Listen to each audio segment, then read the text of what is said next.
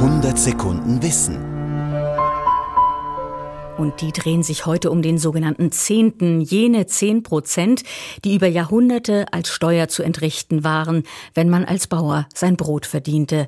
Thomas Weibel mit 100 Sekunden Kirche, Kirchen- und Steuergeschichte.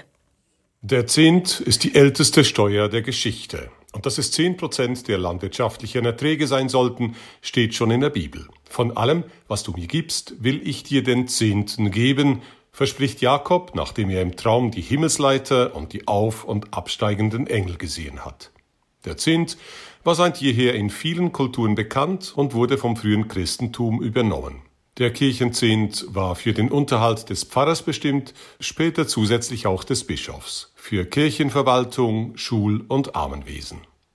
Im Jahr 1140 legte der in Bologna lehrende Kirchenrechtler Grazian erstmals ein formelles Regelwerk für den Zehnten fest. Der Zehnt, das waren längst nicht immer zehn Prozent. Je nach Qualität des Ackerlandes konnte er bis zu einem Drittel betragen. Gelagert wurde er in den sogenannten Zehntscheunen, nach der Kirche oft das größte Gebäude im Dorf. Beim Erfinden von Zehnten war die Kirche ziemlich kreativ. Es gab den Großzehnten auf Getreide und Großvieh, den Kleinzehnten, andere Feldfrüchte, den Fruchtzehnten, Obst und Gemüse, den Weinzehnten, den Heu, Holz und Fleischzehnten.